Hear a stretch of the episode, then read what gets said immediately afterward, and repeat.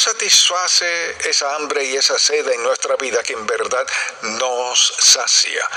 El mundo tiene toda clase de imitaciones, pero hay una senda angosta a la paz, no es la del mundo. Este ofrece muchas falsas. Hay una sola senda a la paz y la mayoría de la gente muere sin haberla hallado. Y le pregunto si sabe lo que es esa paz. ¿Sabe transitar por esa senda? o como el resto del mundo está tratando de obtener esto, aquello, ir de aquí allá, hacer esto y lo otro, buscando algo que llene el vacío que carcome su corazón. Algo es seguro, no puede falsificar su paz, no puede. La paz es un don valioso, preciado de una persona que es Jesucristo. En ninguna parte de la Biblia dice que haya otra fuente. Pero solo le pregunto si la tiene no significa que tiene todo lo que quiere en el mundo, sino preste atención. Puede tener la realización continua y plena de la paz de Dios en su vida y no tener muchas cosas. Cuando pienso en Jesucristo y los apóstoles, les digo, mi paz os doy, yo no os la doy como el mundo la da. ¿Por qué lo dijo? Porque les decía, el mundo no puede saciar el deseo de su corazón. Mi paz, dijo Cristo, mi paz os doy, no como la que el mundo se esmera por dar.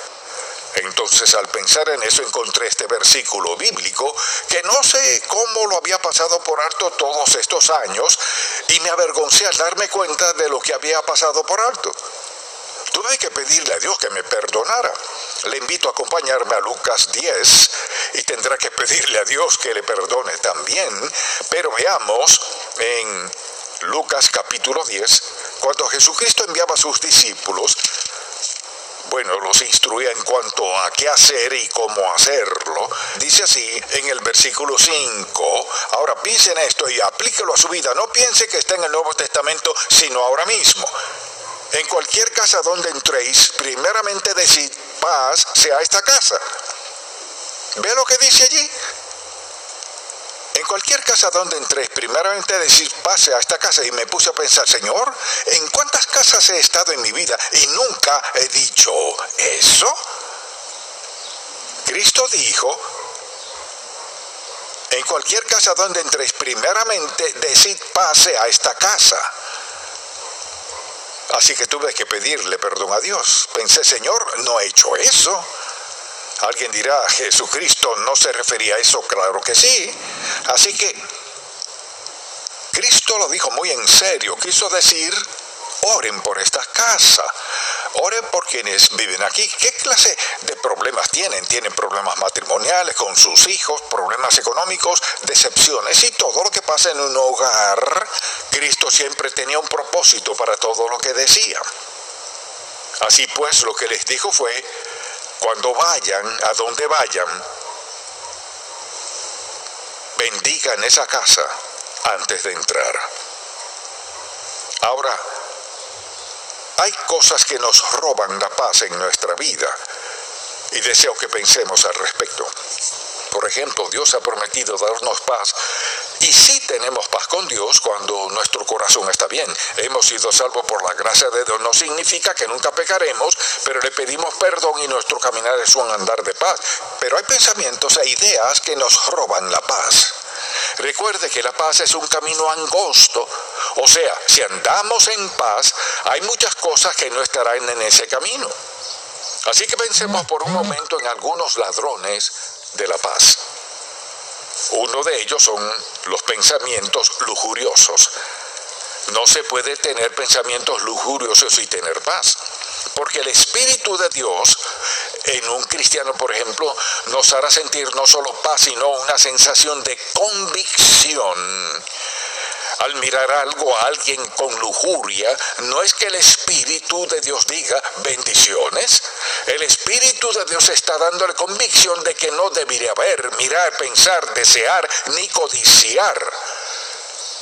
El camino angosto a la paz elimina muchas cosas.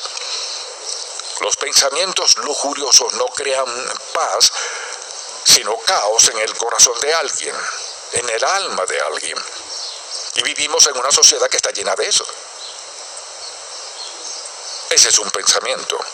Otro ejemplo son los sentimientos de culpa. Si se siente culpable por pecado en su vida, siente culpa por algo que no hizo o que no debió haber hecho, culpa por lo que dijo o que no debió haber dicho, no puede tener paz. Mucha atención.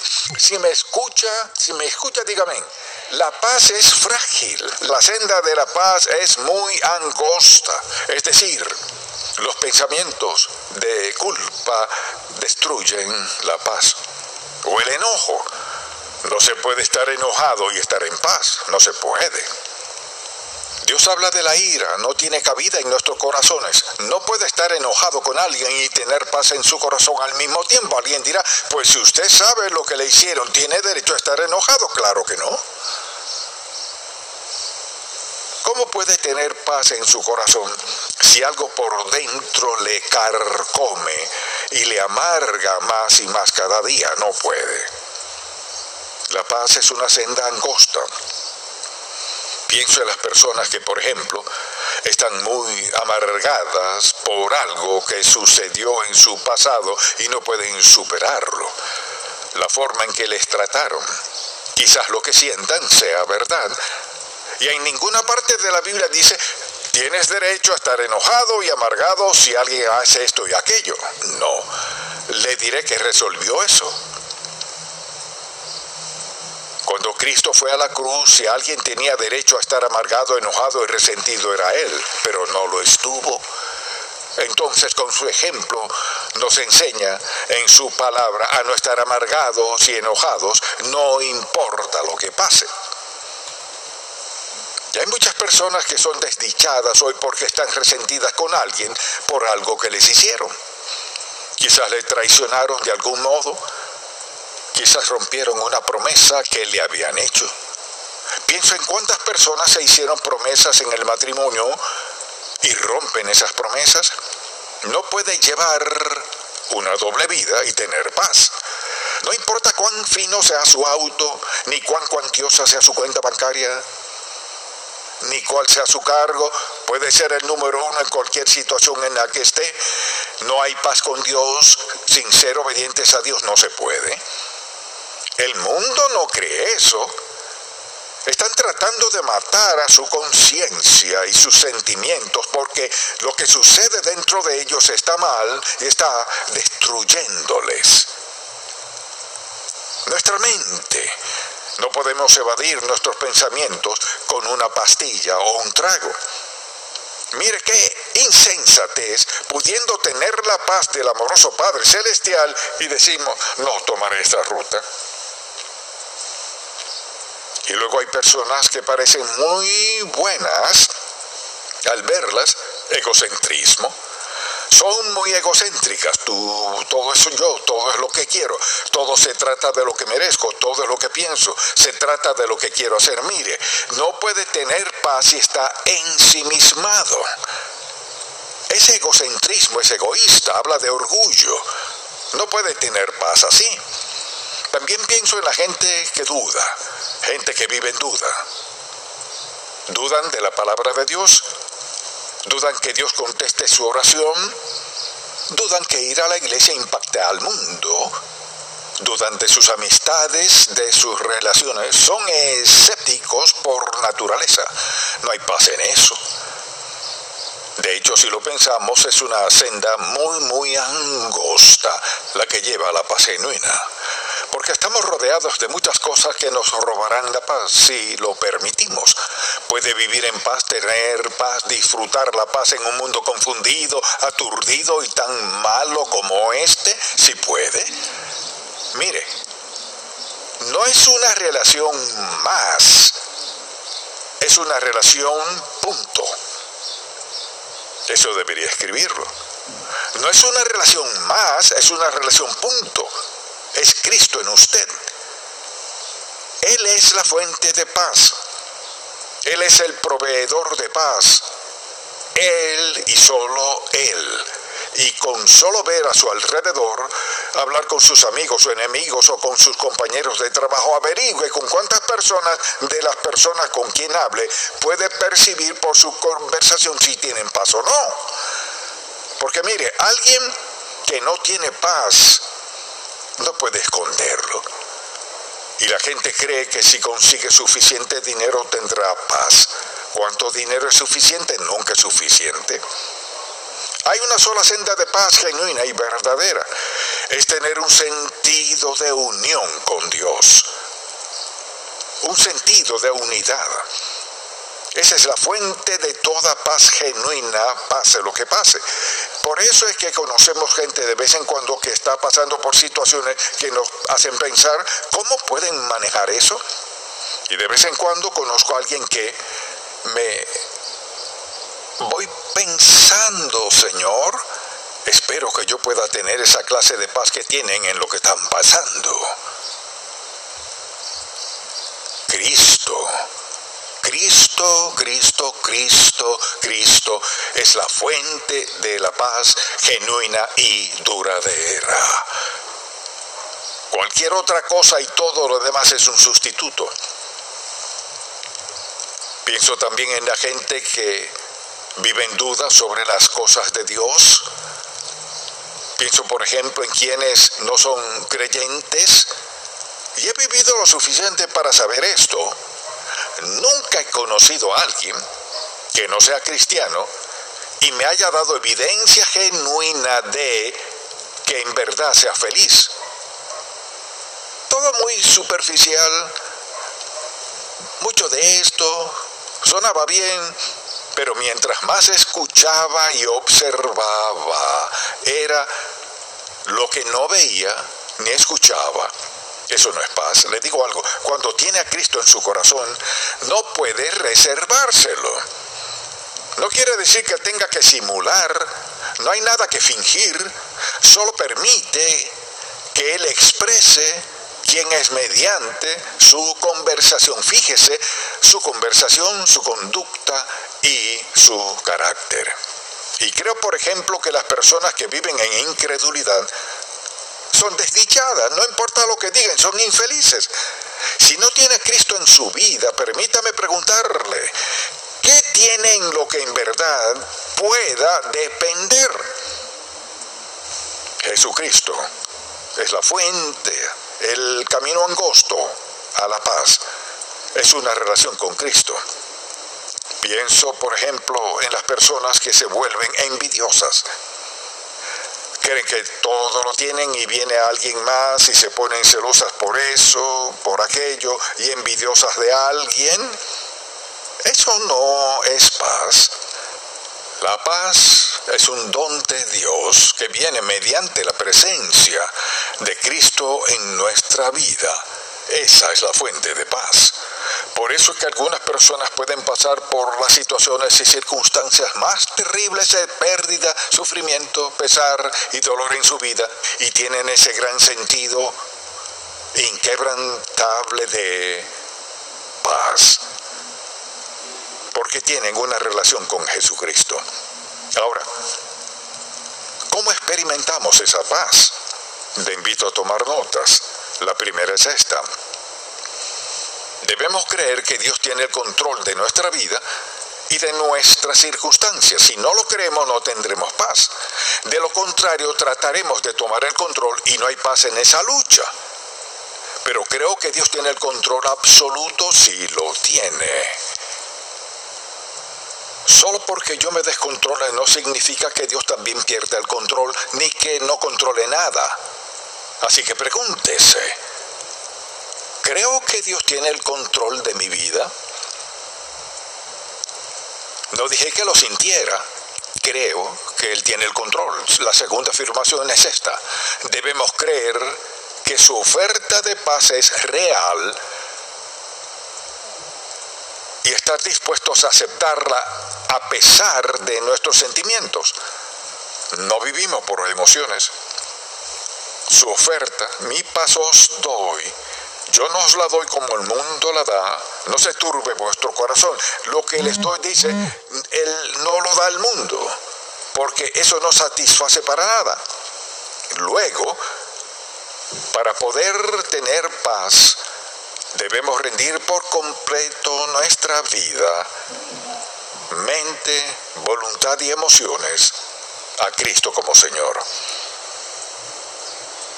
Debemos rendir por completo nuestra vida, mente y emociones a Cristo como Señor. O sea, mi carácter, mi conversación y mi conducta, debo rendirlas a Él. Paz es esa maravillosa relación eterna, esa unidad con Cristo. ¿Significa que nunca tendremos problemas? No. ¿Acaso nunca nos enfermaremos? No. ¿No tendremos temor? No. Pero pasa esto. Lo que venga y cuando venga, podemos reaccionar con esta certeza absoluta. El Señor Jesús que está en mí me sacará adelante. Él será suficiente, pase lo que pase en mi vida. Entonces le pregunto, ¿tiene paz en su vida? Cuando llegó y se sentó allí, estaba preocupado por algo inquietado por algo, quizás sentía envidia o tal vez sintió codicia, quizás se sentía consternado por la forma en que lo han tratado, tal vez estaba consternado por lo que sucederá mañana por su empleo o por esa persona que le desagrada su presencia. Mire, puede ir a la iglesia y salir en terrible condición, a menos que esté dispuesto a entregar su vida a Cristo y a decir, Señor, aquí estoy, aquí tienes mi vida. Confiaré en ti, no por cómo me trate la gente, ni por lo que reciba o no reciba. Confiaré en que seas en mí lo que solo tú puedes ser. Confiaré en que tienes control absoluto y que harás que todo salga de manera tal que sea de bendición para ti, Señor, y de bendición para mí.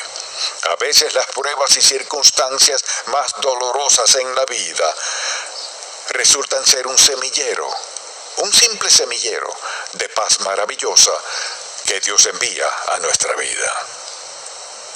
Ahora mucha atención. ¿Ha escuchado todo esto? Y cada quien sabe en su corazón si tiene paz o no. No tiene que preguntarle a nadie, usted mismo sabe si tiene paz o no.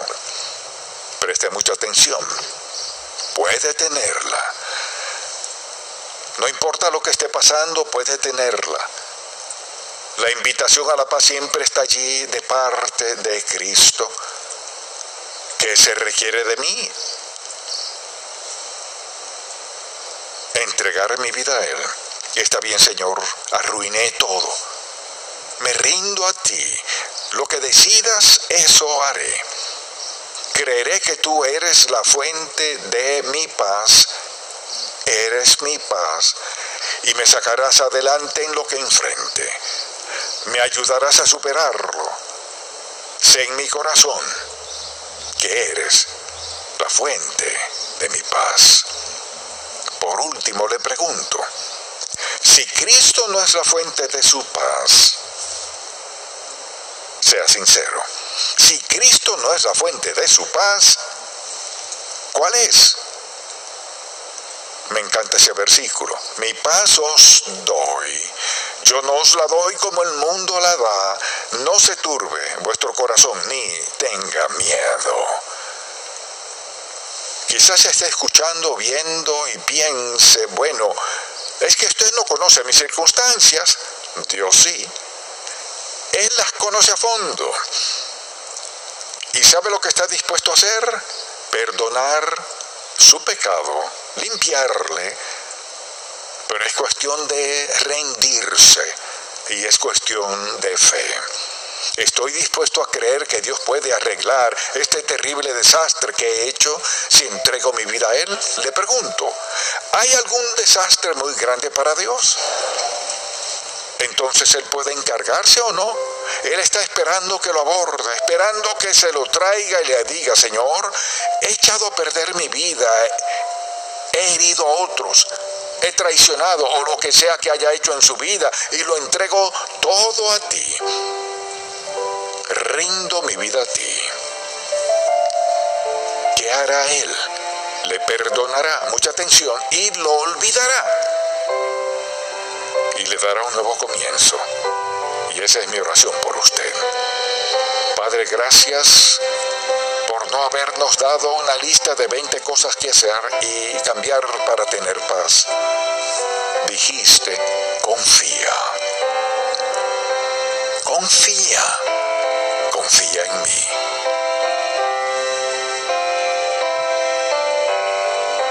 Gracias por amarnos tanto que lo hiciste tan sencillo y preciso. Gracias por amarnos tanto que nos perdonas y olvidas y nos das un nuevo comienzo. En el nombre de Jesús. Amén. Si este programa ha sido de bendición para usted, por favor, visite encontacto.org.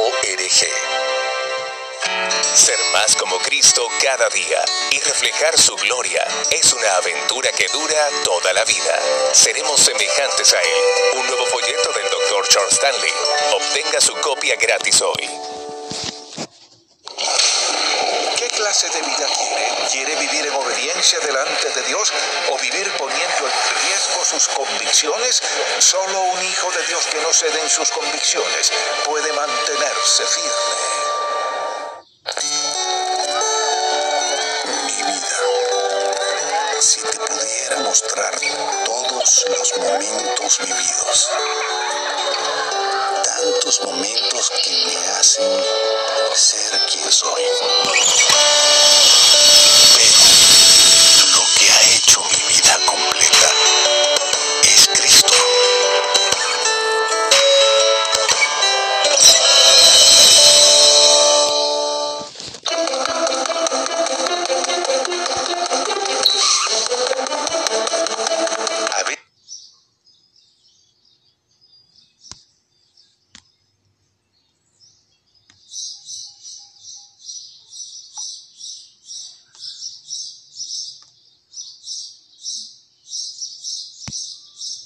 veces él dice no. A veces él dice por este camino. Pero a veces él dice espera, solo espera. Esperar en Dios no es lo que cree la mayoría de la gente. No quiere decir que uno no hace nada. Hago lo que Dios quiere que haga hasta este punto y espero el siguiente paso.